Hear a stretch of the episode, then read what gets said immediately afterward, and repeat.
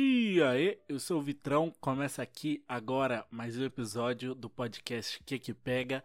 Antes de tudo, de vocês ouvirem esse papo foda com essa convidada maravilhosa, gostaria de convidar todos vocês para seguir o Instagram do podcast, que é arroba que que pega, beleza?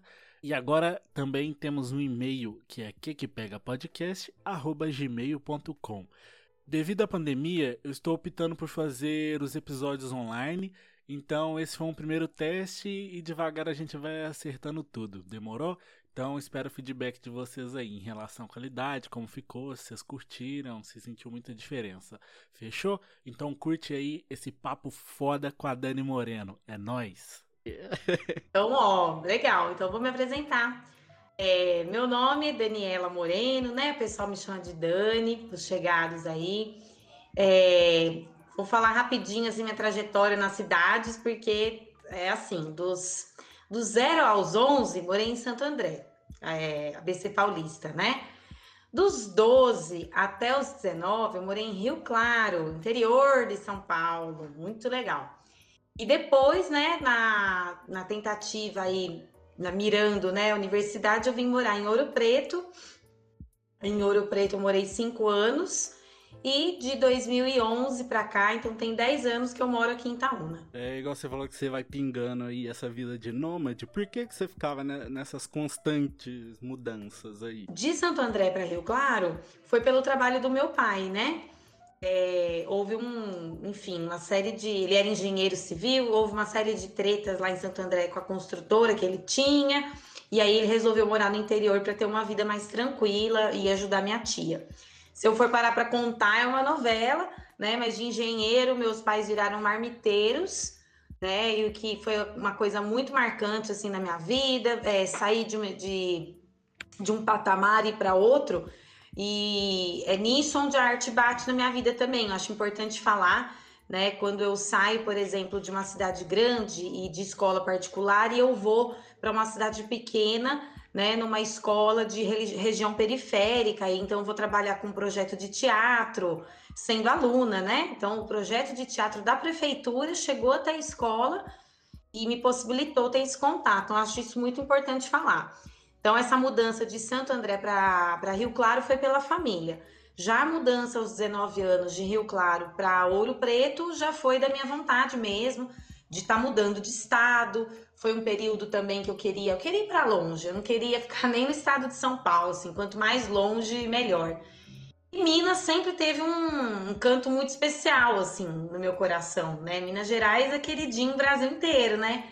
E aí, meu, Ouro Preto, eu fiquei, eu fiquei viajando assim, eu falei, meu, Ouro Preto, artes cênicas, eu vou morar lá em Ouro Preto. Putz, eu vou. Vai ser um sonho, né? E foi realmente um sonho, mas tudo aconteceu lá também. Fui mãe lá, né?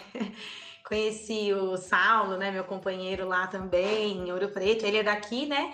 E viemos para cá porque ele é daqui. Então a gente quando eu me formei, a gente veio procurar família também, com uma filha tiracolo, né? A gente tinha duas opções, ou vir para cá ou ir lá para a cidade né, da minha mãe, lá em Rio Claro. É, e você falou o lance do teatro. É, quantos anos você tinha quando você teve esse, esse, contato assim, com esse projeto da prefeitura que você falou? Eu tava no, na é, oitava série, né? Na minha época não tinha nono ano, não, tá? Então era oitava série como se fosse o nono ano de hoje. 13, 14 anos, né? Eu lembro direitinho, chegou um cara, passou nas salas de aula e falou: Gente, a prefeitura vai oferecer um, um, uma oficinas de teatro, vai ser contraturno, então quem tiver interesse é, se inscreve, que vai ser aqui na escola mesmo e tal. E eu lembro o primeiro dia tinha 44 pessoas, uma, uma roda gigante, assim. E aquilo, assim, desde o primeiro dia que começou os, os alongamentos, aquele jogo teatral, aquele contato um com o outro, quando eu comecei a perceber qual que era o lance do teatro, eu já, já apaixonei no primeiro dia. E já cheguei em casa e falei assim: eu vou voltar, ó, já me inscrevi no teatro, vou fazer parte do teatro. No outro dia tinha, tipo, 20. Aí no outro dia tinha 10. E ficou oito pessoas. Dessas oito pessoas, o que é interessante é que a gente fez o ano inteiro do curso de teatro, né? Aí a gente foi o finalzinho da oitava série, já fui para o primeiro ano do médio, fiz o primeiro ano do médio inteiro, esse curso de teatro no contraturno. Depois esse curso acabou e a gente ficou tipo, a ver navios, né? Essa turma. E a gente falou: Meu, não, vamos, vamos montar um grupo de teatro. Nós. Aí minha amiga falou: Ah, a minha mãe tem uma sala de costura, a mãe dela era costureira, Leila. Falou assim: Minha mãe tem uma sala de costura, eu acho que a gente pode ensaiar lá. E aí, Vitor, foi assim, ai, foi um período muito massa, porque a gente falou, beleza, então vamos montar peça de teatro. Eram oito adolescentes de 15 anos, buscando texto, escrevendo texto, montando, né, espetáculos. A escola começou a contar muito com a gente. Eu era uma aluna muito rebelde, eu dormia demais na escola, que meus alunos não escutem isso, mas o teatro ele me fez assim, ó, sabe? A escola começou a contar com a gente. Ah, vocês não querem fazer uma peça sobre a dengue? Né? Essas coisas de escola. Ah, claro, a gente faz. Ah, a gente tem que falar sobre as DST. Vocês não querem falar sobre a AIDS, sobre a sífilis? Vamos, vamos fazer. E era mágico, porque a gente se encontrava de noite, então já era aquela zoeira, um grupo de amigos, né? Que ensaiava e apresentava na escola. Aí isso durou até o terceiro ano do médio, foi dois anos assim. No terceiro ano do médio, a gente não tinha diretor. A gente conseguiu um cara mais velho, ele tinha 31 anos e ele tinha sido meu chefe do escoteiro, que eu já fui escoteira também, sempre alerta. E esse chefe do escoteiro, bom, é tanta coisa. Eu trabalhava numa loja nesse período também, então veja, eu estudava de manhã, trabalhava no shopping de tarde, fazia escoteiro no sábado de tarde e fazia teatro. Essas eram as minhas atividades: trabalho, estudo, teatro, escoteiro. E aí eu descobri que o meu chefe, Henrique do escoteiro, ele fazia teatro lá na adolescência e ele tava tipo assim frustrado porque ele nunca mais fez teatro. E eu disse, falei, Ike, eu tenho um grupo de amigos e a gente faz teatro, a gente não tem diretor não.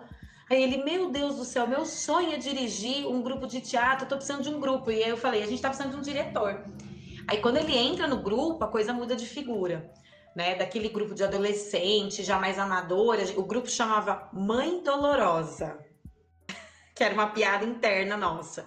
Aí o grupo já virou Companhia Palanque de Teatro. Aí a gente instituiu uma sede, a gente montou uma biblioteca, a gente chegou a passar um carnaval enquanto todos os jovens estavam pulando carnaval, a gente passou o carnaval inteiro escrevendo o projeto de lei Rouanet, ensaiando. Então já começou meio que profissionalizar. Aí a gente começou a apresentar. Eu formei, né? Continuei trabalhando e mantinha o grupo de teatro. Saí do escoteiro. A gente começou a apresentar em, na região lá, né? No interior de São Paulo.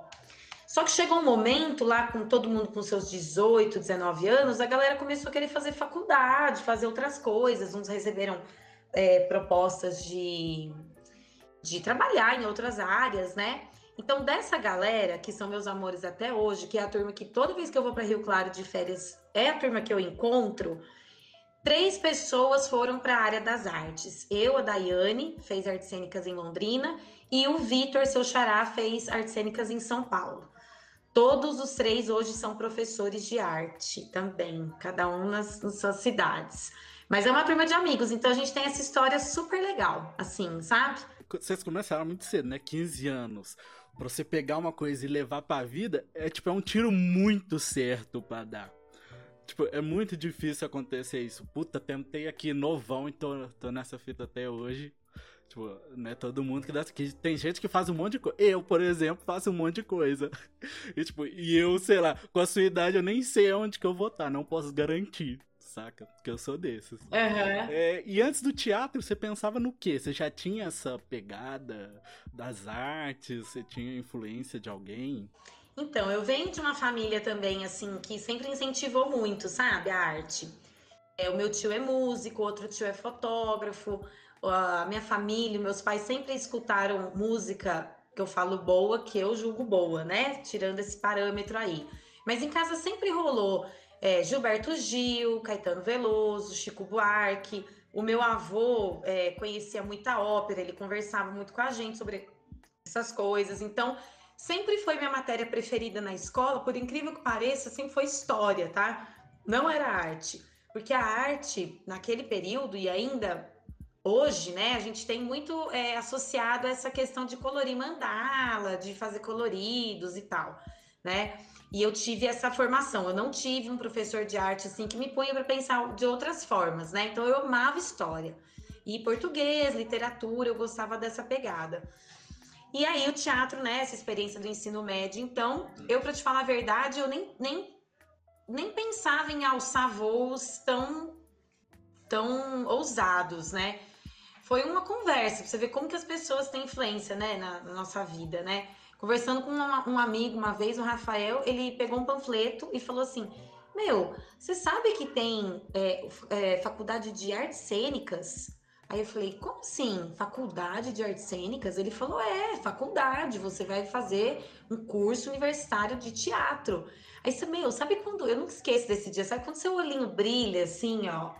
Eu falei, meu, não acredito. Tipo, a coisa que eu amo, eu vou ficar cinco anos dando só isso. Aí ele foi falando, ele falou, Dani, procura e tal, né? Aí quando eu já vi lá no Google, naquele computadorzão super velho, né? Que isso era 2005.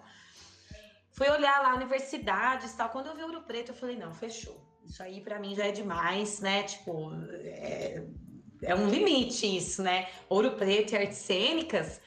Aí tentei. Tentei não foi da primeira vez não, viu, Vitor? Passei de segunda vez lá em Ouro Preto. Porque, como eu disse, eu não fiz um ensino médio assim muito direito, sabe? Entendi. Seus alunos vão fazer uns picotes nesses áudios aí, vão jogar no grupo aqui, ó, a Dani. Eu, eu falo isso com eles. E, tipo, embora na sua família já tenha artistas, como que foi é, pros seus pais, tipo, ah, pronto, vai ser artista? Porque, tipo, porra, nenhum pai pensa, nossa, meu filho vai ser um palhaço de circo, meu filho vai tocar gaita pra caramba, meu filho não vai. Normalmente é as coisas, um advogado, um doutor. Não foi fácil, não, viu? Eles não, não gostaram. Só que eu já era assim, isso eu acho que me acrescentou muito, assim. Eu sempre trabalhei, entendeu? Desde 15 anos também. Quando eu fiz 15 anos, pra você ter ideia, eu sou caçula, né? As minhas irmãs mais velhas, elas não trabalharam durante o ensino médio, elas não trabalharam durante a universidade, né? Não querendo me colocar, mas isso era uma coisa minha. Eu quis trabalhar porque eu não aguentava a ideia de, tipo, ter que comprar uma, coisa, uma calcinha, ter que pedir pro meu pai, pra minha mãe. Então eu já, já tinha essa coisa. É... Então eu trabalhei todo o ensino médio, né? Eu tive a sorte de estudar de manhã, que facilitou também e trabalhava de 3 às 10 no, no shopping, que era coladinho lá da minha casa. Então, quando eu já coloquei na cabeça que eu ia fazer artes cênicas, isso foi no segundo ano do médio. O que, que eu fiz? Eu fui juntando dinheiro, já imaginando isso. Eu falei, meu, eu não tenho dinheiro para sair de casa. E eu falei assim, eu só vou sair de casa se eu for estudar, né? Então, fui juntando. Na época, eu juntei 4 mil reais. E quando eu virei para os meus pais e falei, meu pai né, que Deus o tenha, mas ele falou assim para mim: é, quem faz é, teatro para mim, ou é vaga, ou é. Ele falou, eu usei esse termo. Ou é viado ou é puta. Que isso. É, é aquela mente, né, Vitor, muito assim, do homem do, do, dos anos 50, né? Muito machista. Ele era muito legal, tem muita coisa boa para falar dele também. Mas ele tinha esse pensamento, acho que ele caiu para trás, né? Imagina, ele fez engenharia civil, a minha mãe fez matemática. A minha irmã mais velha fez arquitetura. A minha irmã do meio, administração. E eu quis fazer arte cênica. O desgosto da família. Né? Nossa, totalmente contra. É, então. E apesar da minha família, do lado da minha mãe, ter esses artistas que eu falei, tem tudo o mesmo histórico. Tipo, meu avô ficou quatro anos sem falar com meu tio, porque meu tio largou engenharia mecânica para ser músico. Sabe assim, tem esse histórico, né? Só que quando eu falei, ó, passei, eles me parabenizaram tal, minha mãe, meu pai, tipo, fez uma cara e minha mãe falou, Dani, mas como é que você vai? A gente não tem condição de, de, te manter lá. Daí eu falei, falei, não, mãe, eu tenho, eu já guardei. Aí ela falou, você é danada, né? Eu falei, tá tudo certo. Agora eu vou, vou ver no Orkut, vou ver quem passou da minha sala, vou montar uma república e falou. E assim foi, cara. Tipo, quando eu fiz minha mala, minha mãe, minha mãe fala hoje, quando eu tava fazendo minha mala, ela já sabia. Ela falou assim: essa menina nunca mais vai voltar para casa. Ela não volta, porque eu sempre fui muito rodinha no pé, sabe? Eu gostava de acampar, eu gostava de viajar, meu pai não deixava. Eu gostava de fazer isso, meu pai não deixava. Eu sempre fui muito do mundão mesmo, sempre gostei. E fui mesmo para Ouro Preto, com um mochilão nas costas, cara e coragem, meu filho. A melhor coisa que eu fiz. E com esse feedback negativo, querendo ou não, você cogitou, tipo, não ir ou alguma outra opção, deu aquela bad, tipo, puta, será que é isso mesmo? Que normalmente, porra, se meu pai tá falando. Não, não deu. Não deu porque, como eu disse, eu já tava, né, desde o. Eu já era meio precoce, já trabalhava, já gostava de sair e tal, e meu pai me prendia muito, sabe? Então eu saí, eu falei, meu, agora eu vou ter as rédeas da minha própria vida. O meu sonho, por exemplo, era receber amigos em casa. E eu, eu tinha, assim, até uma inveja das amigas que, que a gente podia ir na casa delas para para ouvir um som, para fazer um som, para fazer uma fogueira. Isso não rolava em casa, sabe? Meu pai sempre falava: seus amigos são esquisitos demais. E eu tinha amigos de todas as tribos, né? Tinha os hippies, tinha o povo do teatro, tinha o povo do escoteiro. Eu sempre gostei muito, já me envolvi com bruxaria, com ufologia. Então eu fazia as tribos, né? Aquela coisa de adolescente muito curiosa, né? Eu não me sentia livre, assim, para até levar uma pessoa pra, em casa tomar um café, entendeu? Tipo assim, Tipo a mãe, a Heloísa, mãe da Mari, que é um amor de pessoa, sabe? Aquela pessoa receptiva, né? E aí meus pais, minha mãe, minha mãe ficava mais omissa, meu pai tesourava demais. Então quando eu fui pro Ouro, falei, meu, um abraço mesmo. Eu acho que a primeira vez que eu levei uma galera para casa, eu fiquei assim, ah, entrem na minha casa, sabe? Fiquem à vontade, aqui tem isso, tem o banheiro, fica à vontade. E aí, pegou seus 4 mil, foi para Ouro Preto, e aí, como é que foi? Pisei, tô aqui, menino. Pisei, tô aqui, né? Aí já fui direto lá pra República que eu tinha combinado com as meninas, não conhecia ninguém. Cheguei lá, tinha uma menina pendurando cartaz do Fábio Assunção na parede, eu fiquei assim, ó, hã? Falei, nossa, né? Já passou a fase de fazer isso, mas tudo bem. Tô dizendo assim, contando que como eram muito diferentes, né? A outra menina era de Curvelo, muito da roça, queijo, leite, levou le litros de leite, queijo. Então a gente foi se conhecendo, né? Muito diferentes, mas a gente foi se conhecendo. Aí eu sabia que meus 4 mil não ia durar, né? Falei, vou ter que procurar um emprego. Eu dei muita sorte que meu curso era noturno, ele era de 7 às 10 e meia.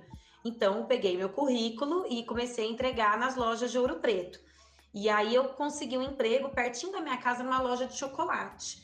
Então, até a Maria nascer, de 2006 até 2008, eu trabalhei nessa loja de chocolate, vendendo chocolate para as pessoas. Trabalhava de dia e estudava à noite.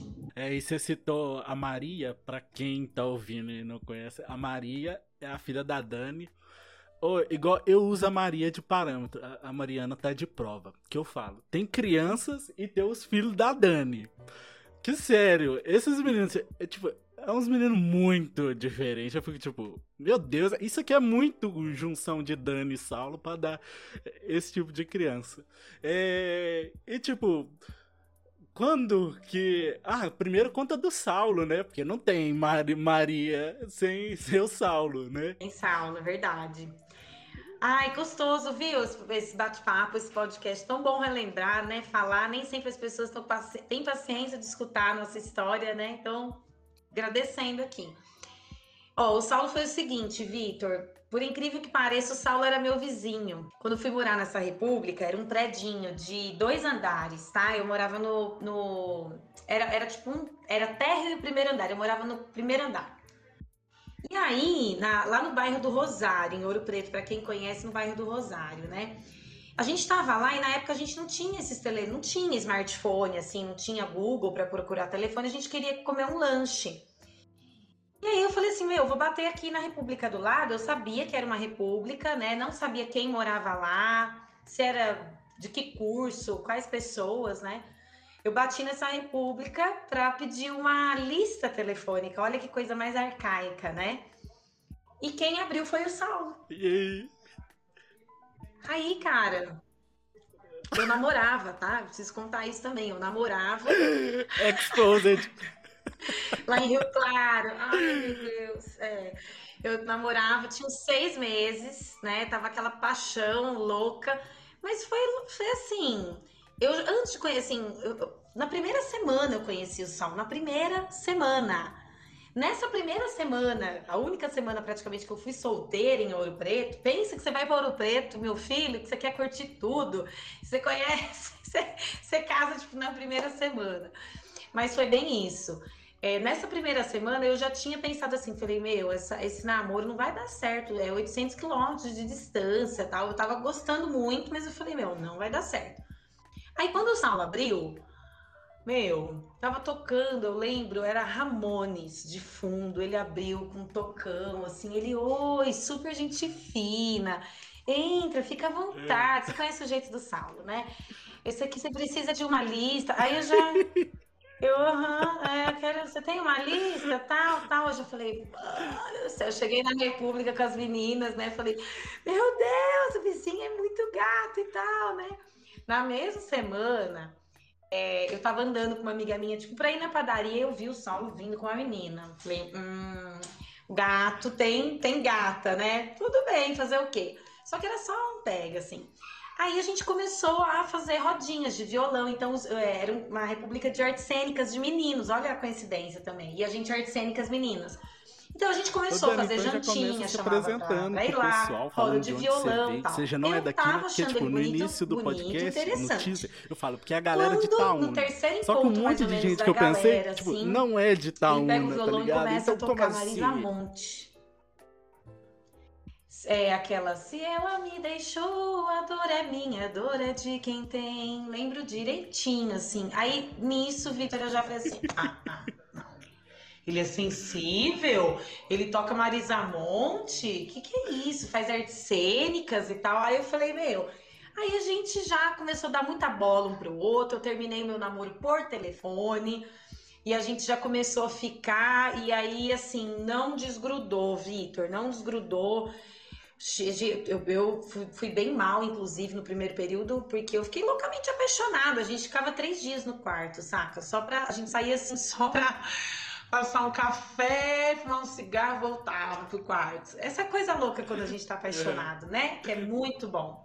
Foi amor à primeira vista, real. Meu, foi, foi mesmo. Eu, eu nunca tinha sentido isso de verdade, assim, quando eu. Eu acho que você sabe o que eu tô falando, você deve estar tá vivendo isso agora com a Mari, né? Quando você tá ali embaixo das cobertas, não tem só questão sexual, você tá ali debaixo das cobertinhas e você gruda a cabeça com a outra pessoa. Uhum. E aí, meu, dá um negócio, dá um negócio, vontade de chorar, um arrepio, uma coisa que você fala assim, meu. É real. Sabe, é muito real, né? E foi isso que a gente sentia, tipo assim. Eu ficava olhando para ele na cama coberta e eu falava, meu, não acredito que eu te achei, saca? Não acredito. E foi tão assim, né? Tanto que depois, dois anos depois, pronto, descobri que estava grávida da Maria. E aí tudo mudou. E quando você descobriu que estava grávida dela, já estava lá, já tinha saído? Que pé que andava? O curso, a vida? Eu estava no quarto período do curso. Eu, eu vim passar férias na minha, na, na, minha família, né? Foi o período de Natal. Eu descobri nos primeiros dias de janeiro, eu já vi que minha menstruação estava atrasada, eu já estava me sentindo estranha. Aí eu não tinha dinheiro nenhum, porque né, eu ganhava muito pouco. O dinheiro que eu tinha eu gastei na passagem, então na casa da minha mãe lá. Aí eu lembro que eu pedi um dinheiro emprestado para minha irmã, fui na farmácia, fiz um teste rápido, sentei na praça, tipo, fiz na própria, na própria farmácia o teste, tá? Eu pedi pro pessoal da farmácia. Vi lá positivo, eu lembro que eu sentei na praça, assim, do centro da cidade, fiquei, fiquei, fiquei, sabe? Aí dei um jeito de ligar para o Saulo, fui até a casa da minha avó, que minha avó tinha um telefone, minha mãe não tinha telefone podia ligar, sabe, para outro estado. Foi toda essa treta. Fui para casa da minha avó, liguei para o Saulo, ele ficou bem assustado, óbvio, mas ele falou assim: ó, calma. Quando você chegar aqui, a gente conversa. Não faz nada, não fala nada. Quando, quando você chega aqui, a gente conversa. E eu fiquei lá uns 15 dias ainda, remoendo aquilo. Imagina, meu mundo né, virou de ponta cabeça. Vou ser bem sincera, não é a melhor notícia quando você tem 21 anos, né? Quando você está no meio de um curso de, é, da universidade, está no quarto período e você não tem nada. Tipo, eu não tinha, eu tinha um colchão no chão e uma arara de roupa, só isso que eu tinha, né? Muito desesperada. Aí ficava pensando na minha família e tal. Aí, só que quando eu fui para Ouro Preto, aí a gente fez o teste de sangue mesmo E aí também ele tem esse papel fundamental, porque eu não vou mentir, sabe? A Maria sabe disso. A Maria, eu já conversei disso com ela. Assim, ela sabe que eu cheguei a pensar em fazer besteira, entendeu? Eu cheguei a rodar farmácias, eu cheguei a sondar, né, qual, qual caminho que poderia parar tudo aquilo e tal. E quem não me deixou foi o Saulo, né? Ele me parou, ele, ele, primeiro ele ficou muito feliz, né, com a notícia. Ele falou assim: Meu, é um fruto, ele, ele usou esse termo, é um fruto do nosso amor, a gente vai cuidar, eu tô com você, eu tô com você. E eu chorava: Como é que nós vamos fazer? Nós vamos fazer, nós vamos fazer acontecer. Aí foi todo um processo, conta para a família dele, conta para minha família. Minha mãe queria que eu voltasse para Rio Claro. Eu não voltei. Falei: "Não, mãe, eu vou ser mãe e vou ser estudante. Eu vou dar conta". É óbvio que eu não tinha a mínima noção do que era ser mãe, né? E ela já tinha. Mas assim, é... o Vitor, eu e o Saulo, a gente passou. Eu tive uma gravidez assim muito massa. No quinto mês a gente juntou uma, alugou uma casinha, a gente foi morar junto, né? Eu tava no quinto mês, a gente foi ganhando coisa das pessoas, máquina de lavar de um, geladeira de outro. Os amigos juntaram é, carrinho, roupinha, fez chá de fralda. O chá de fralda, Mariana ia amar, você também. Foi um sambão maravilhoso. Os amigos juntaram, fizeram um samba super massa, com caldo. E, nossa, eu ganhei muita fralda, muita coisa, banheira tal. E tive um parto normal, assim, super saudável. Minha mãe foi, me ajudou, ficou o primeiro mês comigo, me ensinou muita coisa. E a Maria foi crescendo, assim, então, nesse, nesse ambiente onde não tinha avós, né? Era eu e Saulo e os nossos amigos. Sabe, eu tenho inúmeras pessoas para falar que me ajudaram mesmo não sabendo, imagina aquele monte de maluco, né? Da Os música, tios de consideração, né? Cara, demais. Eu nunca esqueço um dia que a Maria tava chorando, eu tava desesperada. O Saulo chegou com a banda dele, que o Saulo fez parte de uma banda lá, Cor de Fubá. Chegou tudo aqueles malucos lá com saxofone, violão, guitarra, aqueles aquele povo, e aí eles entraram, todos eles no quartinho da Maria, aquele quarto mais fofinho, começaram a tocar para ela, sabe? Então, a Maria, ela cresceu nisso aí.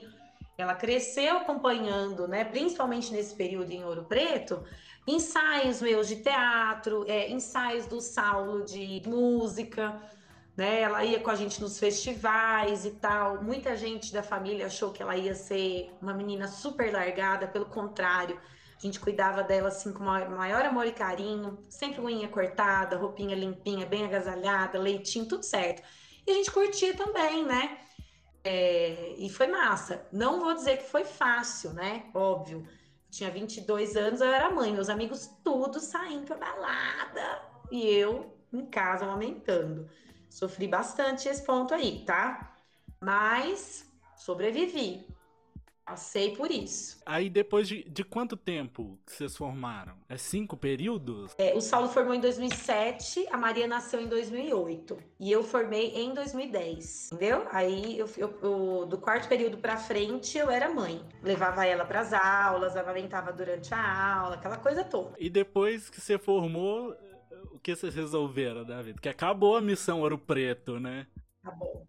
Acabou. E eu vou falar a verdade, amo Ouro Preto, é, é, sonho com Ouro Preto toda semana, é lá mesmo que eu tinha que cumprir essa missão, que começar essa missão, mas eu não aguentava mais tanto frio e tanto mofo, Victor. Mofa tudo, mofa tudo, não tem sol assim naquela cidade, aquele sol gelado, saca? E aí eu ia para outros lugares, até Mariana mesmo do lado, assim, já era mais astral, aquele sol. Falei, meu, preciso de. Todo mundo precisa de vitamina D, alegria. Ouro Preto é bem deprê, inclusive, tá? Se você tá meio depressivo, o bicho pega lá. Dizem que as, as, as coisas atuam lá, sabe? E eu não aguentava mais. Eu falei, ah, meu, vamos sair fora. Então, ou Rio Claro ou Ouro Preto, ou Itaúna, né? A gente decidiu aqui. Então, fizemos mudança em dezembro. Descarregamos a nossa mudança aqui numa casa que o pai do Saulo gentilmente cedeu pra gente morar. No bairro Piedade. A gente foi para Rio Claro, passou o Natal lá, depois a gente veio em janeiro. Aí eu já tinha feito inscrição para designação, então em 2011 é, eu peguei, o Saulo pegou a aula. Meu, a gente é muito engraçado contar dessa época, porque a gente tipo, ganhava 300 conto cada um nessa época. É, ele pegou no Morada Nova, tipo, umas seis aulinhas, e eu peguei três aulas no Padre Luiz Turkenburg, lá no Irmãos Auler, salve Auler. Minha primeira escola, tenho muito orgulho de lá, e três aulas na Várzea Dolaria. E aí, meu, você recebe só no próximo mês, né?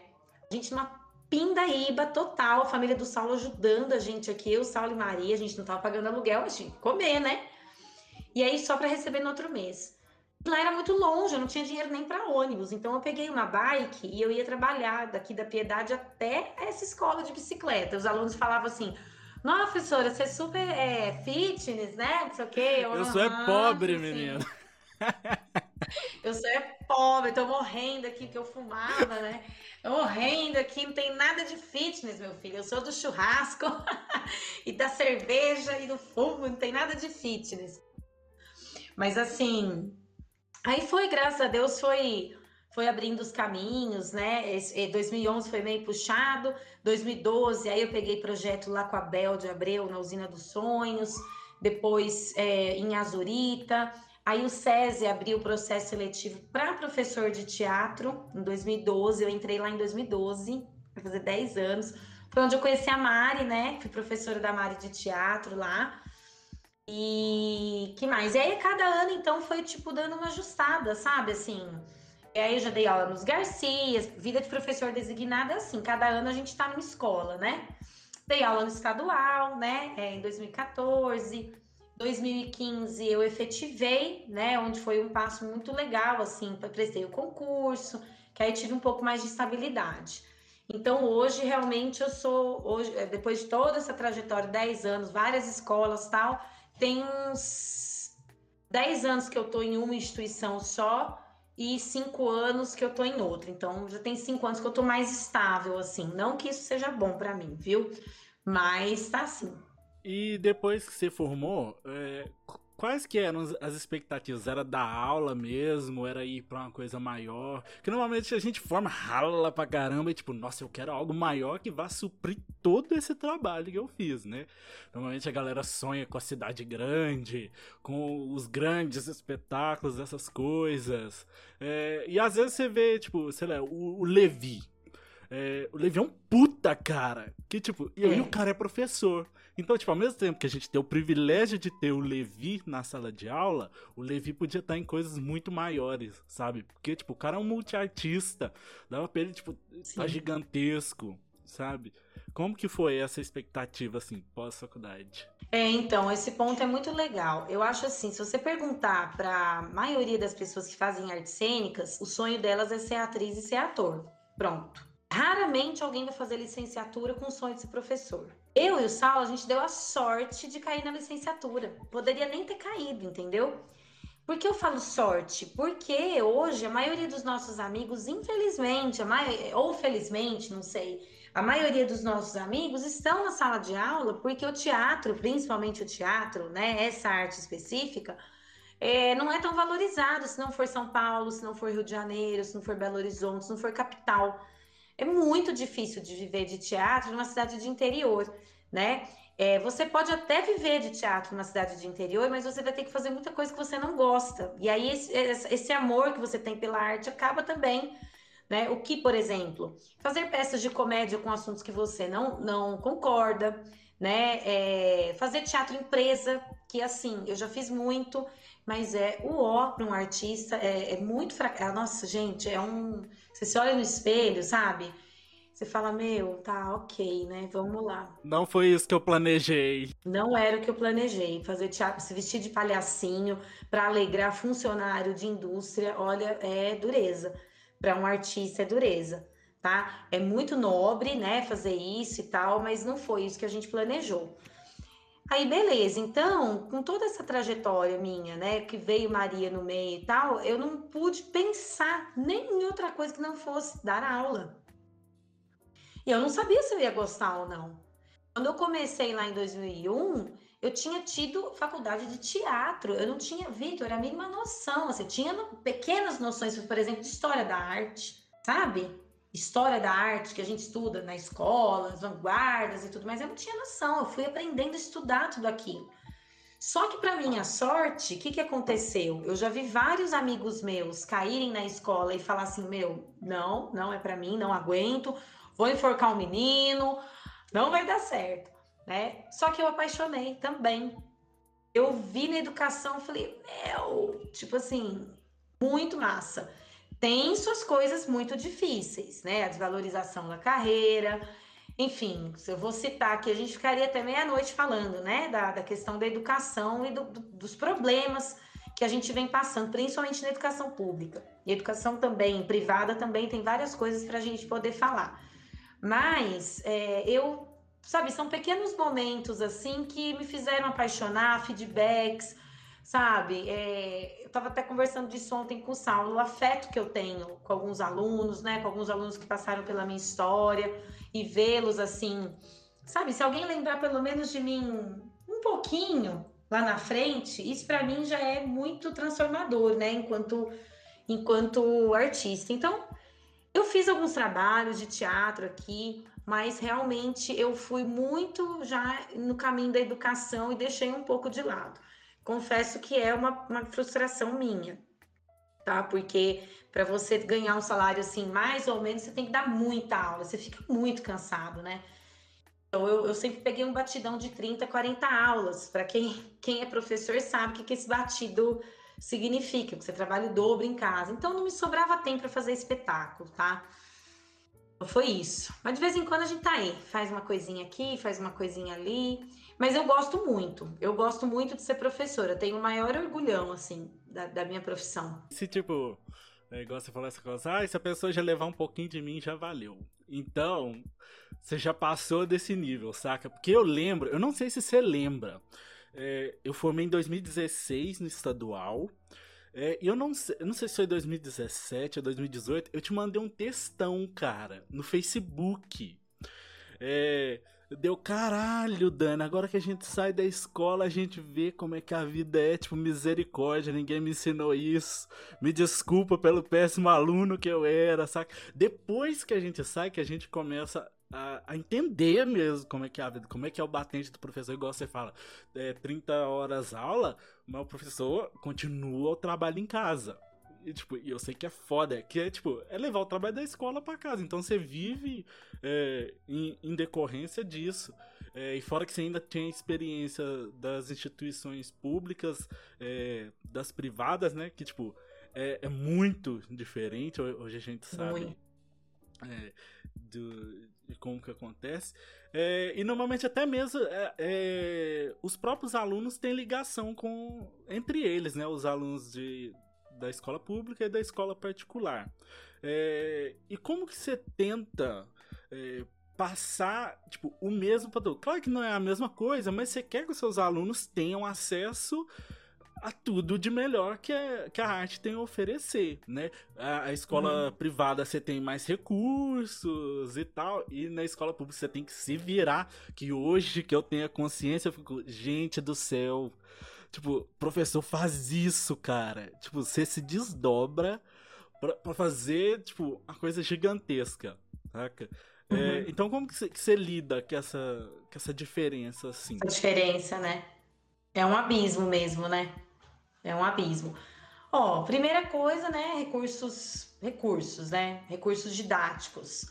Uma sala, uma estrutura para uma sala diferente, né? A, a arte, né, a disciplina de arte, ela já prevê um espaço diferenciado.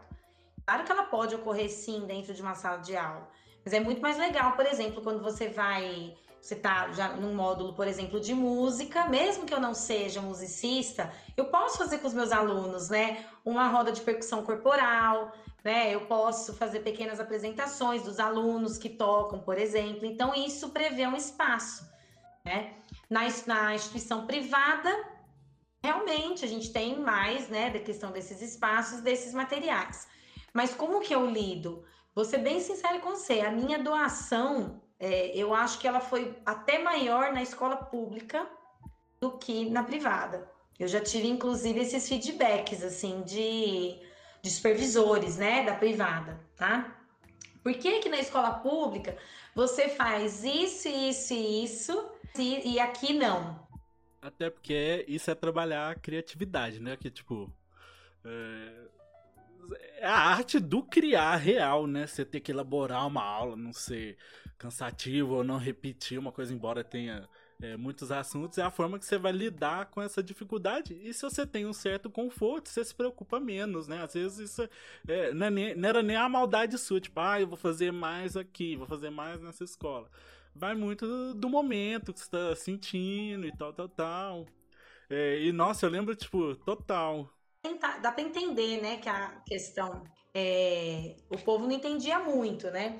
Mas nessa escola eu tenho um salão, virou o salão da Dani, né? Então eu pego as turmas e levo para lá e trabalho com um material mais legal para arte, que é o corpo humano, é o ser humano, né?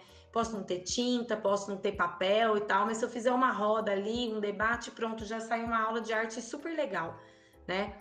Aí na escola pública dá para dá para fazer sim. Eu não vou cair no discursinho que escola pública não dá para fazer não. Tava falando isso ontem, inclusive, também com o Saulo sabe? É muito fácil para a gente cair nesse discurso e cruzar os braços, né?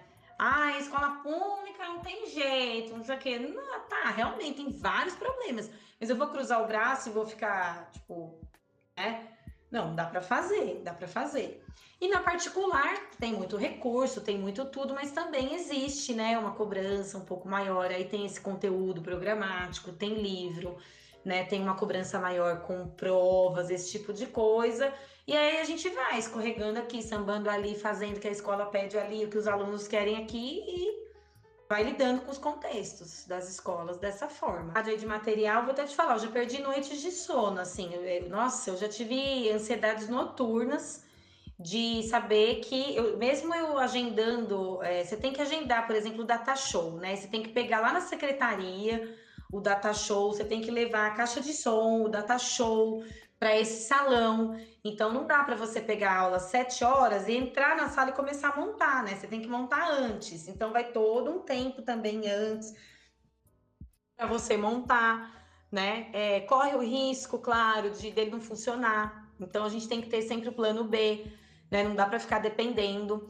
Mas tem aula, por exemplo, eu gosto muito, né? Os professores, assim, acho que a maioria gosta também de trabalhar com audiovisual. Tem muito filme legal, muito curta, muito clipe musical mostrar imagem, né? Já que eu não gosto de trabalhar com, com livro didático lá no, no, ensino público, eu mostrava muita imagem, né? Você já, você, acho que você lembra um pouco, né, dessa... E, e aí, então, tinha vários problemas, já, já teve várias vezes, assim, gente, não funcionou e tal, então vamos para o plano B, né? Aí você fica frustrado tal, mas fazer o quê, gente? É normal, né? Nem sempre a aula também vai ser legal, né? Óbvio que não. Vai ter aula que é chata para você, para os outros. Várias aulas eu tava dando aula, eu vi a galera assim, sabe, entediado, né? Porque a escola passa por essas coisas e tem dia que a gente também não tá bem. Nítido, a gente entra sem energia, a gente entra triste. Difícil, viu? É igual você falou, a galera esquece que o professor é um ser humano, primeiramente, né, gente? Então, igual eu fico vendo, é, eu ainda uso o Facebook, então eu gosto de ficar lendo as coisas. Ah, eu vi uma besteira esses dias, deu vontade de, tipo, estourar o celular na parede, que se eu fosse professor, eu ia entrar num surto. Que a mulher falou uma coisa parecida abre aspas. Ai, os professores são os que mais querem que não voltem às aulas, pois eles estão bem tranquilos lá em seus lares, uma coisa assim. Sendo que todo professor que eu conheço já tá, tipo, ficando careca, já, já tá ficando maluco desse dessa pandemia, saca? Eu, tipo, porque normalmente você vê essa galera, igual aqui então, numa cidade conservadora super reaça, que a gente sabe que as eleições mostraram isso, é que, tipo, é, a galera começou defendendo a educação e os professores, tem que isso e isso, e de uma hora pra outra o professor virou inimigo, saca? Tipo, ai, esses esquerdistas e não sei o que, não sei o que. É, então, tipo, pra você ser professor, você tem que ter a, a cabeça muito boa em todos os sentidos, saca? Porque, tipo, nossa, se eu sou professor eu vejo uma parada dessa, muito provavelmente isso vai me dar uma derrubada. É, mas dá na gente, saca? viu? É, Olha, eu vou ser é bem tipo, sincera, Vitor. Eu nunca é, trabalhei tanto na minha vida como eu estou trabalhando agora. É, tá absurdo, assim, o número de horas que a gente está ficando no computador, né? Inclusive, eu marquei o oftalmologista segunda-feira. Provavelmente vou ter que colocar um óculos que está embaralhando todas as letras, porque é de 12 a 14 horas em frente a uma tela. Sabe o que é a sua casa com a louça até o teto, as roupas para lavar, o chão você olha cheio de pelo de cachorro, as camas desarrumadas? É um cenário assim de, de caos mesmo, dentro da sua própria casa. O seu filho, sete horas da noite, com pijama ainda a sua filha fazendo miojo, pegando bolacha, se virando, se vira, se vira, porque eu não, não tem como sair daqui. Primeiro, por conta do que eu estou em aula, dou muitas aulas online, e segundo, que eu tenho muitos prazos para cumprir, muitas planilhas para preencher, muitos slides para fazer. Né? A gente, quando está no presencial, eu tenho um planejamento de aula, eu chego lá e faço. A gente está sob vigilância da escola, sob vigilância dos pais, principalmente para quem dá aula para criança pequena. Né? A gente está dentro das casas das pessoas. Então, hoje eu não tenho a mínima ideia, mas um grande número de pessoas assiste a minha aula. E tudo bem, né? Você tem a sua consciência tranquila, mas dá um certo constrangimento. Você se sente um pouco invadido, tipo um Big Brother, assim, entendeu? E tá desse nível. Eu, eu tenho que algum todo dia eu tenho que fazer alguma coisa. É, a minha bolsa, eu nunca fui de tomar remédio, cara, muito remédio. Hoje, Dorflex, Neusaldina, eu tô um, um dia Dorflex, outro Neusaldina. Ou um banho de erva, que graças a Deus isso também veio na, assim, isso veio na pandemia, essa questão de plantar, de gostar de ervas, ou achar de erva para tomar um banho de erva, ou é floral, ou é uma cerveja, ou é Dorflex, ou é, é Osaldina. Eu não consigo terminar o dia sem nada. E não tá certo isso. Eu sei que não tá equilibrado isso, entendeu? Não tá, não tá. Alguma coisa eu preciso. Costas dói, cabeça dói. Às vezes eu me sinto uma velhinha de 80 anos. Eu falo, estou muito reclamona, mas é verdade. Eu falo com o Sal, é verdade. Minhas costas, minha cabeça. E tá os dois assim, entendeu? Tá os dois desse jeito. Mas olha, é... meu, eu não preciso nem falar, né? Valorizar professor, sabe? A gente está se virando, a gente está fazendo o que pode, né? E é óbvio, se você perguntar para qualquer professor, o que mais a gente queria era estar tá na sala de aula, sabe? Só que a gente também quer segurança, né? É... Ah, mas o comércio já voltou, a indústria não parou. É, e tal. Não, realmente, a gente sabe que tá, nossa, muita gente aí, né? Pessoal do, dos supermercados e tal. Meu, bato palmas para esse pessoal, sabe? Fica aqui minha homenagem para esse pessoal que está tendo que trabalhar. Eu estou tendo um privilégio de ficar em casa. Mas quando eu retornar, eu vou ter que lidar com 40 adolescentes ou crianças na mesma sala. E que não vão ficar com a máscara, principalmente as crianças, porque elas não vão respeitar. Isso a gente sabe, né? Faz parte da criança a transgressão, ficar com a máscara o tempo todo, lavar a mão. Então, a gente está vendo aí históricos de escolas que abriram, voltaram a fechar. Então a gente sabe que a única solução é a vacina, realmente. Mas para quem acha que a gente está em casa de braço cruzado, é, eu vou convidar para vir na minha casa e fazer uma faxina, então, porque se quiser me ajudar de alguma forma, faça isso, sabe? Faz uma comida decente, né? Porque nós estamos aqui, base de miojo, capinando. Um dia ou outro sai uma comidinha. O resto, processado, tá desse jeito, Vitor. Fala bem a verdade com você.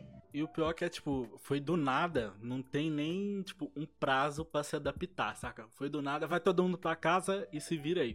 Igual eu vi o, o Fonte Boa, o Geraldo, é, ele fez um post falando que, tipo, ele teve que comprar um computador novo, ele teve que aumentar a internet dele, ele teve que comprar microfone, teve que comprar é, webcam, saca? É, e isso ninguém vê, a escola não paga, saca? É, então, tipo, é uma mudança muito brusca para todo mundo, mas eu acredito que o professor sinta ainda mais, porque o aluno ele faz a aula dele, acabou e vai embora, né? Tipo, acabou a, Uh, o horário de estudar. Mas o professor não. É até porque você não consegue nem separar uh, o seu lugar de morar com o de trabalho. trabalho. Que eu já é. tive essa experiência, tipo, é péssimo. Não sei se é. o pessoal que tá ouvindo teve essa experiência. É super diferente, é pesado, saca? Parece que você não descansa. É, eu tenho uma mesa aqui, por exemplo, que virou a mesa de trabalho e a mesa que a gente come é uma mesinha minúscula, não cabe os quatro. Então, cada um senta num lugar. Mas essa mesa não dá mais, porque essa mesa de trabalho já tem dois computadores, a impressora, os livros. Isso que o Fonte Boa relatou, a gente também passou. Eu tive que comprar um notebook novo, o Saulo também, e a gente teve também que comprar um para Maria, porque em casa, quatro pessoas com aula online, né?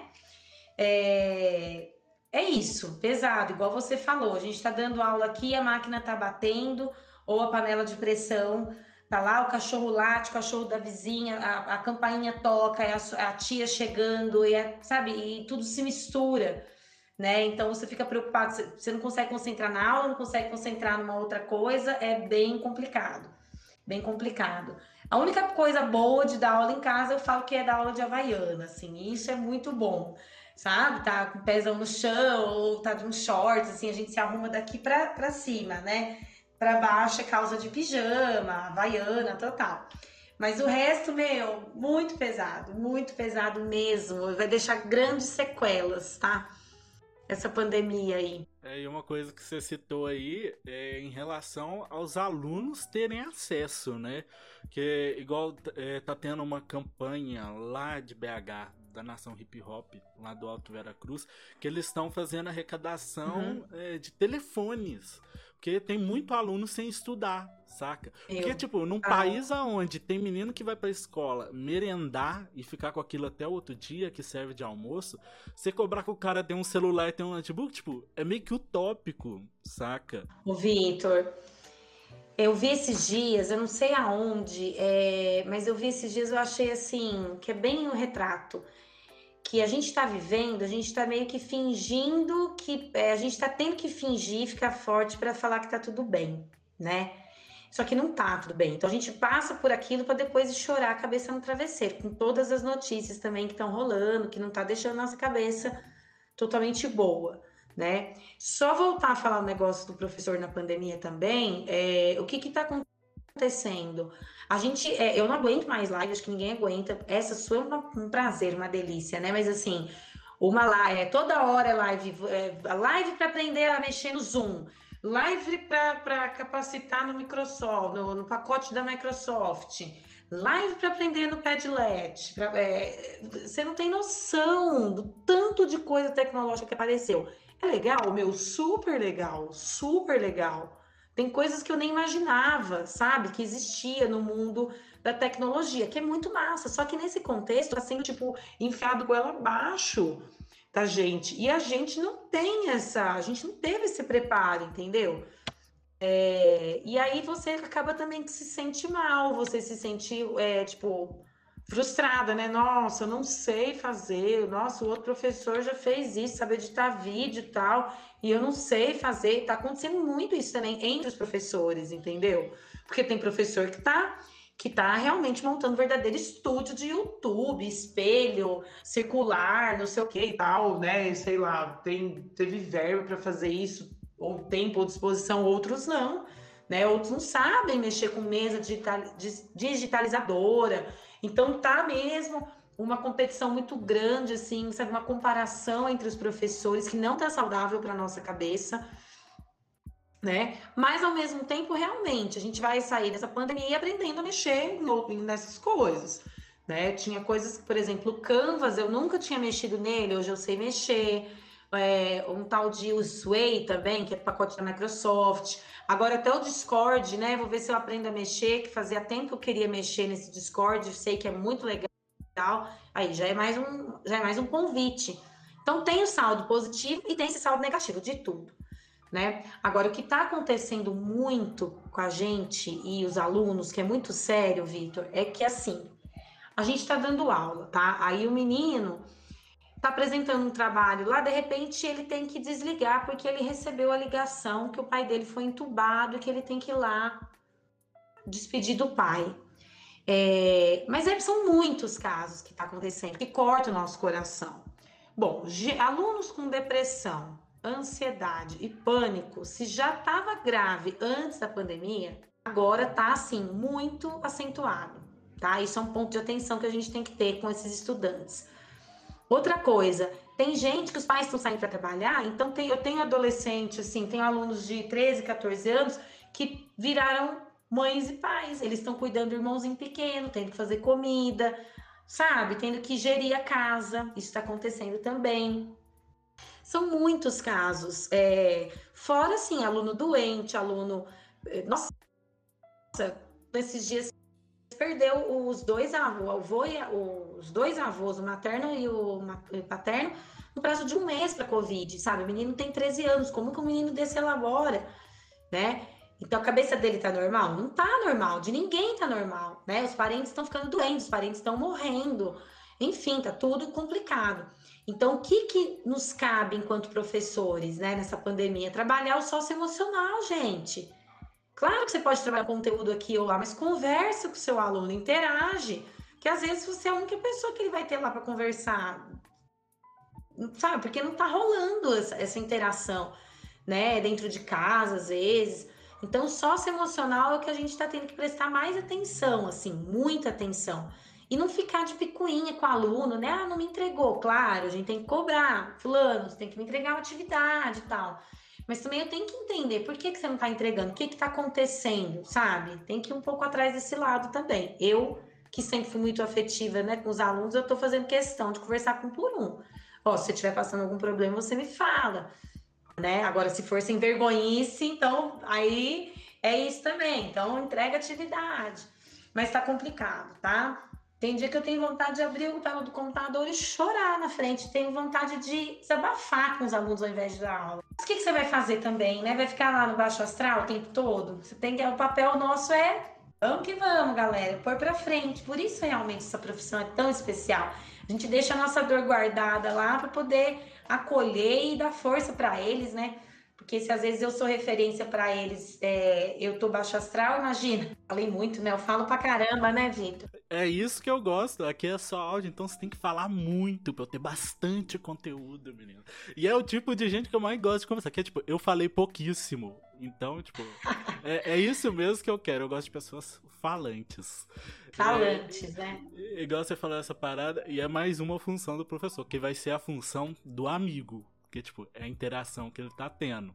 Porque, tipo, tem gente que você sabe que tá saindo, tem gente que você sabe que não tá saindo, saca? O aluno que é dedicado, ele vai se dedicar. O aluno que é malandro, em casa fica mais, mais malandro, malandro ainda, ainda, saca?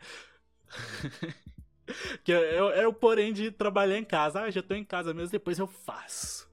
Igual eu vi um negócio que o é o eu vou assistir a aula gravada, é o novo tirar foto do quadro. Total, que a gente tirava foto total. do quadro e depois copiava, saca? E a galera não tá mais. E eu duvido que alguém assista a aula gravada, é a minoria, viu? Quem tem paciência, gente, para ficar pegando 50 minutos de aula gravada lá, pega o roteiro e já vai direto. Muito engraçado. E as situações, então, Vitor, dá pra, dá pra escrever um livro.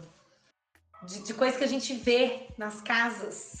É muito engraçado. Tipo o quê? Ai, meu Deus, olha. Eu já vi gente, por exemplo, passando assim, é, mãe ou pai, sei lá quem, passando só de sutiã, sabe? Briga. Muita, já, um dia eu fiquei até preocupada, assim. Tô falando geral que ninguém sabe de que contexto que é, né? Tô dando online, aula online nos, nos, nas duas escolas, tá? Nos dois, nas duas instituições. Eu já presenciei briga, a gente presencia o tempo todo, infelizmente, muita briga dentro de casa. Já vi, assim, xingamentos até pesados. Uma vez, um aluno, a mãe estava tirando cera do ouvido e ele assistindo minha aula, e a mãe tirando cera do ouvido, comendo o tempo todo.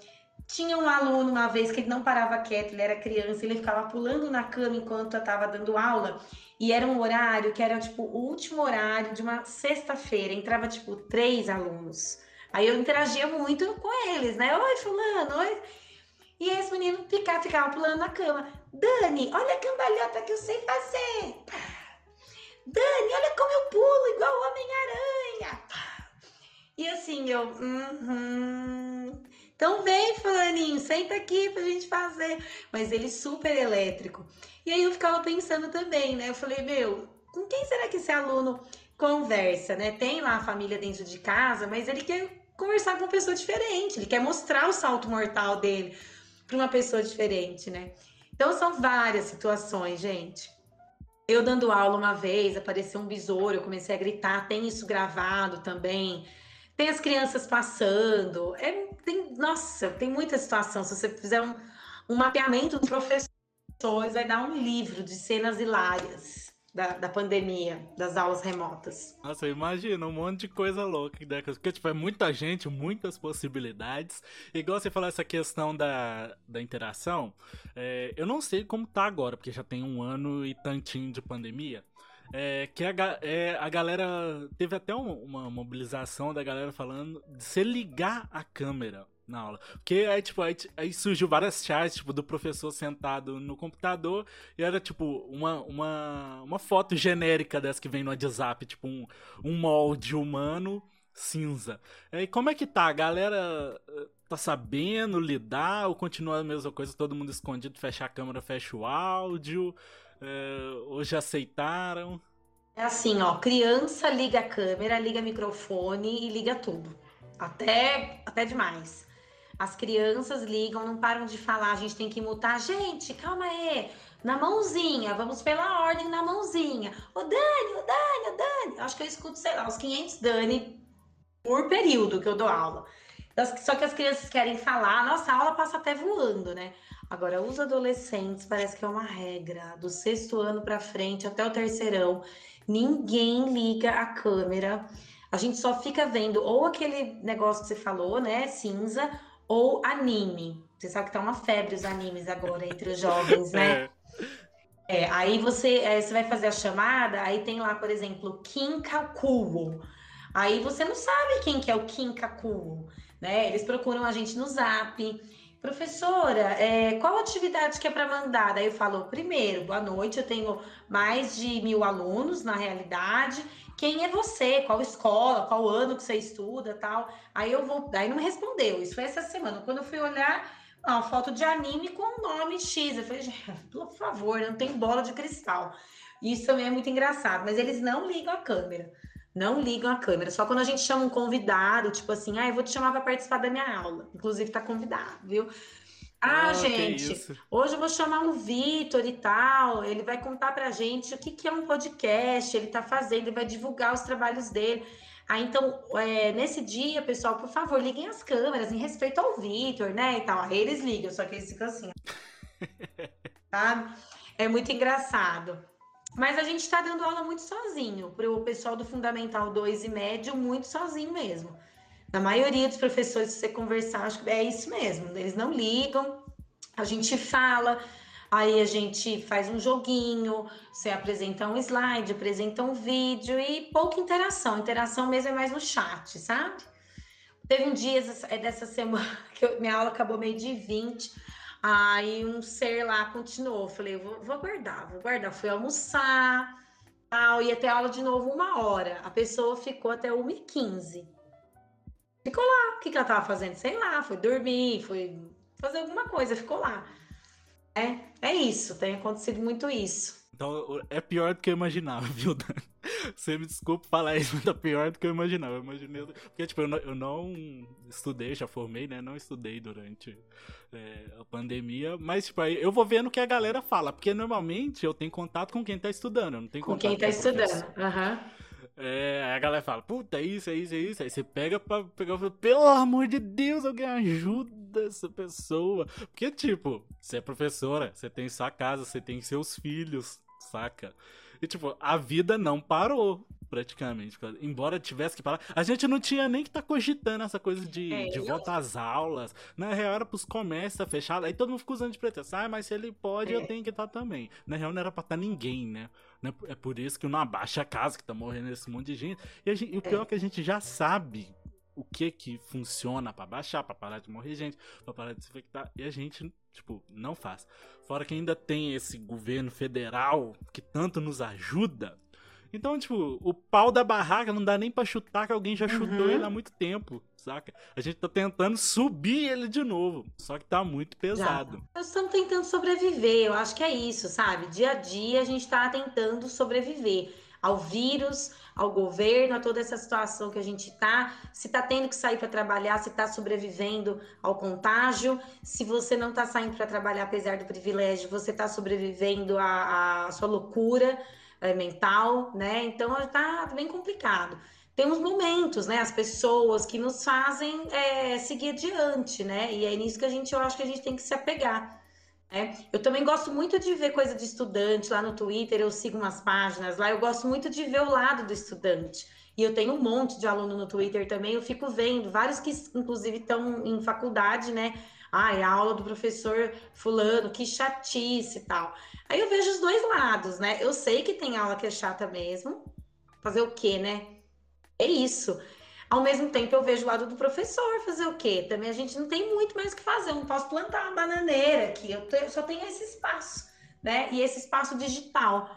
É, mas tentar puxar o máximo que a gente puder, né? Da, da atenção, dependendo dos assuntos, trazer para a realidade. Aí a gente, o professor tem que emocionar, né? O professor ele tem que causar uma, algum tipo de emoção naquele aluno lá. Como fazer isso, né? Através de uma tela é o grande desafio. Vai ter dia que a gente vai conseguir, tem dia que não. E é isso, tenta não pirar, segue a vida e vai que vai, tanto para aluno quanto para professor. Fazer o quê? Não tem mais o que fazer, né? É o famoso se vira e sobreviva. Isso. Importante. Segue em frente. E Dani, como que você tá lidando com esse lance de pandemia fora a sua vida de professor? Porque igual eu vejo, tem pai que já tá louco, parece que nem gosta do filho mais. O primeiro que passar leva o filho embora. E eu tava vendo uma discussão que, tipo, o adulto tem a responsabilidade sobre a criança, né? Tipo, independente do que aconteça. Igual, ai, não aguento mais. Igual tá tendo esse, esse movimento que a galera cola no carro, volta às aulas e papapá, papapá. Que, tipo, é sem condição, é sem cogitação, a gente já viu. É... Sem condição e, assim, os adesivos verde e amarelo, não precisa falar nada, né? É, a gente já, já sabe muito bem quem é. Saca? É a turma do tratamento precoce, é a turma do, do volta às aulas, é a mesma turma que, que apertou lá o 17, infelizmente. É, olha, eu não escondo minha posição, né? Eu tenho, essa, eu tenho esse direito, eu tenho essa liberdade, apesar de ser funcionária, né? De instituições, mas todo mundo sabe meu posicionamento e, e meu posicionamento é esse né? Então, é, eu sou contra, sim, a volta às aulas agora, nesse momento, sou a favor da vacina, quero muito voltar para a escola, né? E é duro, viu? Ter que lidar com isso, ter que ficar ouvindo que a gente é vagabundo, sabe? Que a gente não quer trabalhar. É muito trabalho mesmo dentro da gente para poder seguir. Né? Agora, você perguntou dos filhos, é isso, é uma loucura. Nós estamos aqui em casa, nós quatro a sorte que os dois, eles são muito. Eu sou suspeita, né? Mas eles são muito bonitinhos, eles ficam muito quietinhos, assim. O Francisco adora, só que ao mesmo tempo dá dó, sabe? Ele fica muito assim, jogando videogame. Não tem mais o que fazer, sabe? Ele brinca, mas. Opa, acabei de falar que eles são quietinhos, a menina pegou a panela aqui.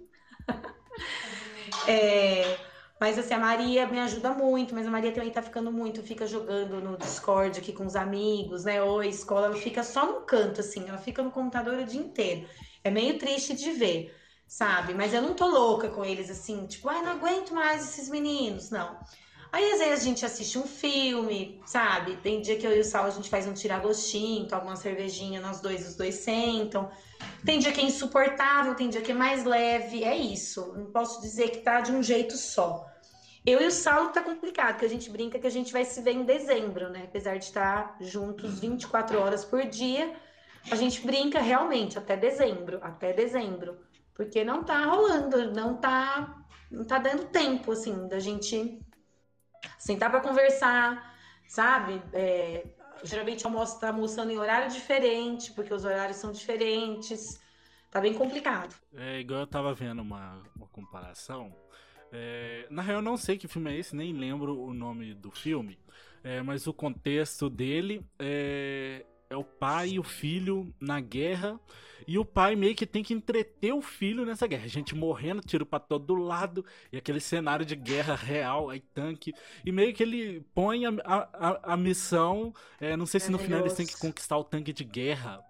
E tipo, e no filme o, o, o pai do menino morre é. e o menino entra no tanque. Então ele se deu como vencido. Igual tem um vídeo. Tanque. Isso, isso. É a vida isso, é bela. Isso, isso. A É, e tem um vídeo também que eu vi a galera usando de exemplo, é que teu pai e uma filha, esse vídeo viralizou muito. É um pai e a filha, acho que eles moram na Síria. E a cada bomba que cai, aí o pai fala alguma coisa e a filha começa a rir um monte. Só que o adulto tem a noção do que, que tá acontecendo e a criança não. A gente nem sabe como que a criança tá entendendo nesse momento. Porque, tipo, eu não, eu não tenho contato com não E criança fala Tipo, a visão dela não é nada muito técnico e tal. É, e a galera bastante nessa discussão, tipo, é, você tá tratando do, do seu filho em casa? Porque antes era tudo, aí vamos modernizar a escola e não sei o que, aulas virtuais, e agora já tá querendo empurrar o, o filho pra escola, saca? É super compreensível, né? Eu nem imagino como seja ter um filho em casa o dia inteiro, tipo, porra, mó mó rolê, né? Uhum. É, e a galera finalizando assim: Ah, quantas experiências do, do Manual do Mundo você fez com seu filho? Aí esse foi o checkmate. Mas os caras ficou pistola. Ah, você tá falando que eu não cuido do meu filho e não sei o que, e não sei o que. Tipo, não tá fácil pra ninguém, saca? Mas, tipo, vamos se ajudar. Não tá. Eu respeito essa galera. Vamos se ajudar. Eu respeito. Eu sei que não tá fácil. Pro pessoal que tá, por exemplo, eu, eu vejo, sabe? a gente reconhece. Tem gente que tá trabalhando fora, aí tem que acordar o menino cedo. Tudo bem, já levava pra escola, mas aí tem que levar na avó. Tem gente que tá pagando, sabe? Tenho vários alunos que são professores particulares, né? Então a família tá gastando dinheiro a mais, né, nessa pandemia para poder é, ajudar. Eu sei que a escola tá fazendo muita falta para todo mundo, sabe? Tem também a socialização, né? É, é, aqui em casa tá pegando muito, por exemplo, para Maria, que é uma adolescente, né? Vai fazer 13 anos, que essa parte de socialização tá gritando para ela, né? É, tá começando, é a fase que a gente começa, né? Querer ir pra escola, fazer né, tudo aquilo e tal, e, e ela tá né, é bem difícil, um que é bem pesado assim para ela, né? Para todos eles está sendo, mas eu acho que mesmo assim, é, mesmo respeitando, eu sei que não tá fácil para as pessoas, eu sempre falo isso em sala de aula, em reuniões de escola, né? Mas mesmo assim, eu, Daniela, acho que a vida vale mais, né? Então a gente tá vendo pessoas morrerem assim, ó, papum. Tem gente que pega e não tem nada? Tem, tem. Tem gente que pega, fica sintomático, tem gente que pega, fica mal, fica em casa. Tem gente que pega, fica mal, vai pro hospital, volta para casa, mas tem gente que pega, vai pro hospital e não volta. E, as, e os nomes das pessoas estão chegando cada vez mais próximo. É isso que tem me assustado, sabe? Mais, né? E eu não quero que. Eu não quero passar por isso, sabe? Eu não quero correr o risco de pegar e, e dar sorte, pegar a filha errada, vamos dizer assim. É, e também não quero meus filhos por isso. Por isso que a gente tem que fazer pressão mesmo é da vacina, né? Que é o único meio que a gente está vendo é, de solução. Mas eu entendo sim essas famílias, deve ficar muito pesado para a galera, né? Quem está trabalhando fora e tal. Querendo ou não, eu estou protegida aqui em casa, mesmo nesse caos todo particular, a gente está aqui, né? A gente, a gente se ajuda aqui, a gente está aqui dentro, né? Imagino que deve estar bem pesado mesmo para quem trabalha fora. E fica aqui o meu, meu apoio, meu carinho. Mas vamos aguardar mais um pouquinho. Pois é, já tá um ano nisso e, tipo, gente, não pode brigar no deserto, que só tem nós. Nós vai caminhar na areia mais um tempão. Então, segura seu pagode aí fazendo favor, que uma hora a gente vai sair e você precisa fazer sua parte, assim como eu e todo mundo vai fazendo. E, e devagar a gente vai indo, né? É Até porque se a gente parar de acreditar, foi, a gente vai. né? "Mas Tô nem aí, tipo, tanto faz, tanto fez. É, E tem uma outra questão também de escola, né? Questão de conteúdo. Bom, a gente que passou pela escola, a gente sabe que muitas coisas ali, né? Não é que não são necessárias, mas tem coisa que você viu na escola que você nunca mais viu na, sua vida. Aí vai dependendo das áreas, né? Tem um novo ensino médio chegando aí, que tem uma proposta até minimamente interessante, que o aluno vai poder escolher por rotas, né? Ele passa por todas as áreas, né? Ele tem que passar por todas as disciplinas, mas ele vai poder focar mais naquilo que ele gosta. Eu acho interessante isso, né? Tem o lado legal. É, mas o que, que eu ia falar? Ah, quantas coisas, né, que a gente não estuda na escola que você nunca mais vê. Então, nessa pandemia também, os currículos eles vão ser todos reformulados, entendeu? Quando a gente retornar. Vai ter um, um atraso? Vai, mas ao mesmo tempo vai enxugar, vai tirar aquilo que é uma coisa mais secundária, e vai deixar um conteúdo que é âncora, né? O que, que é que esse menino precisa realmente aprender do, do, do nono para o primeiro ano do médio? Ah, é isso, beleza. Então, isso aqui a gente vai deixar, ele vai aprender na vida, talvez, isso. Então, vai acontecer uma revoluçãozinha, eu acho, aí, viu, na questão dos, dos currículos, porque a gente vai colher de 10 anos para mais ainda, essa geração toda, né? Uma, uma criança que está lá no maternal até chegar no terceirão, essa pandemia vai afetar. Vai demorar uns 15, 20 anos até limpar tudo, assim, todo mundo começar de novo. Pensa que coisa louca, né? Muito tempo, né? Total. Inclusive, eu nem tava sabendo desse novo ensino médio. Porque, tipo, igual tem um exemplo muito bom. Que a galera usa, tipo, o médico de 100 anos atrás. Se você traz ele no tempo fazer uma cirurgia, o cara não vai fazer praticamente nada. Porque ele não vai saber e vice-versa. É. Mas o professor de o primeiro professor que teve, ele ainda reconhece que as carteiras enfileiradas, ele na frente, o quadro atrás. Tipo, não renovou, é sempre a mesma coisa, o mesmo batido sempre. E pode ser uma das coisas boas que a gente fala que a gente colheu dessa pandemia. Sinceramente, ainda não achei a minha. Talvez esse podcast é a minha coisa boa. Tô descobrindo é agora, saca? Comunicação, né, Victor? Você tá. É, o podcast é comunicação. Você já tem essa questão aí da comunicação, né? Nos seus designers, nas suas artes, né? É, comandou lá o centro de juventude. Quem não é comunicador não faz esse tipo de coisa, né? Então, e, e o seu olhar também para juventudes eu acho muito legal. Se você focar nisso aí, nossa, a galera vai te abraçar, viu? Porque como estão precisando gente para olhar para juventudes, né? Total. É, e a gente falou dessa, do que você tá tirando de bom da pandemia. O que que você tá. Putz, isso aqui é positivo, isso aqui é ok. Passa. Ah, eu acho que. É, eu até pensei esses dias, eu falei, ai, gente, acho que eu seria chefe de cozinha.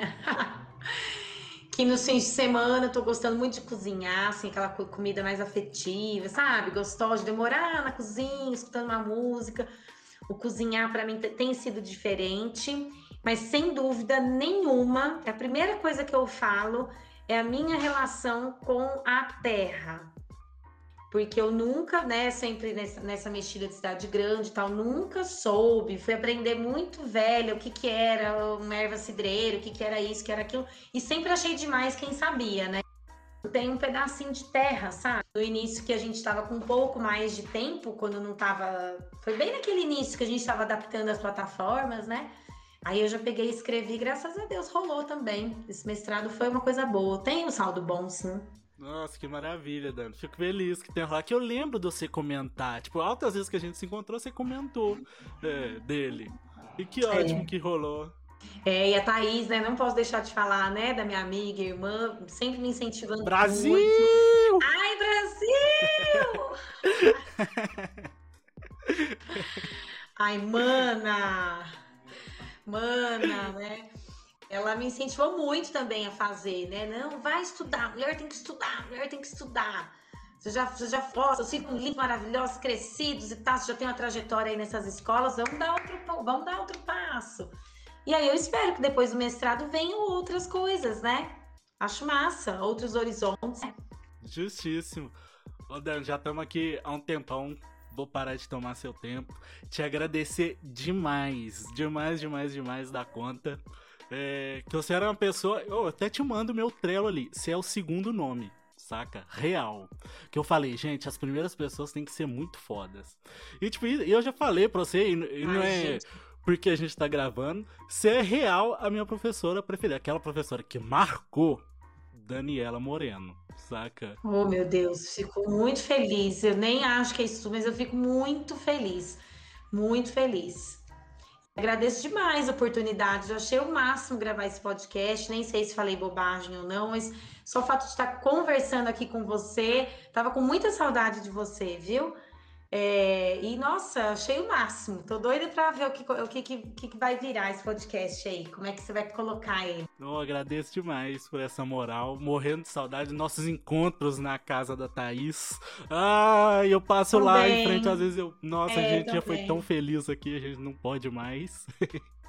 Nossa, aquela semana. Ah, eu considero ela demais. Nossa, tanto que eu falo que eu sou o guardião da casa dela. Ela sai para viajar, Verdade, o Kyoto é meu. considera um irmãozão, viu? É, o Kyoto é seu. Isso é muita confiança. Você sabe, a Thaís é muito desconfiada. Nossa. Pois é, ela é, ela é muito sensível às coisas, ela pega tudo muito rápido. Eu, nossa, que moral que eu tô. Nossa, pode ter certeza que você tem um lugar muito cativo mesmo no coração dela. Pra você cuidar do gato dela, pensa. Ô, Dani, acabando aqui por último. É, faz uma indicação aí de uma coisa para fazer nessa pandemia. Não precisa ser música ou filme, livro, pode ser qualquer coisa. Pode ser plantar. Pega um vaso com uma terra e planta um feijão. É, vou, então vou falar três coisas. Faça uma boa comida para compartilhar com uma pessoa que você gosta, uma pessoa parceira, pode ser família, pode ser namorada, né? Quem for companheiro, companheira. É, Pode plantar uma plantinha, uma plantinha, tá valendo, viu? Você tá fazendo sua parte no mundo aí e é, tem um poder curativo. E assistam Amarelo de Emicida, que foi a melhor coisa que eu assisti nessa pandemia. Pelo amor de Deus, que documentário maravilhoso. É isso, fica aqui a minha indicação. Não preciso falar mais nada. Eu tenho até as camisas aqui do amarelo que a Mari me deu. Nossa, Vitor, eu tô apaixonada pelo amarelo. É, ela, ela é tipo a, o meu traje de gala. Eu só uso pá aqui, que eu não posso usar à toa, entendeu? Nossa, baita indicação. Não preciso falar mais nada. Não fala mais né? nada. Arrasou. E eu pinto tudo de amarelo. É, justíssimo. É, e a minha indicação de hoje, nossa, já sei. A minha indicação vai ser o canal Buenas Ideias. Você conhece? Opa, não, vou anotar aqui então. É um canal do é Spotify. Do... Não, é um canal no YouTube. Ah, no YouTube. Do. Do Eduardo Bueno. Ele era, se não me engano, diretor do Cacete Planeta. Só que, tipo, o cara é um gênio em relação à história do Brasil. E ele traz de uma Legal. forma muito engraçada e didática, com uma, com uma ironia muito peculiar dele. E, tipo, são vídeos curtos e, tipo, nossa, te agrega demais. Você aprende de um jeito super fácil. O cara é muito comédia. Nossa. O cara tem, tipo, uns 20 livros, se não me engano. Tipo, é um cara cabeça uhum. muito, muito, muito massa. Então, minha indicação vai ser essa hoje. Que legal. Anotei aqui no meu grupo do WhatsApp que eu tô sozinha. Buenas ideias. Legal demais. Vou assistir e aí eu também passo pra frente. A gente vai passando para frente. Fechou. Então, natureza, vacina e ciência. Para acabar esse episódio. Arrasou. E viva o SUS e fora de. Tamo junto. É nóis, Dani. Brigadão. É. Um beijo, querido. Muito obrigada, viu? Eu que agradeço. Noite maravilhosa. Pra você também. Beijão. Tchau. Valeu. Tchau, tchau.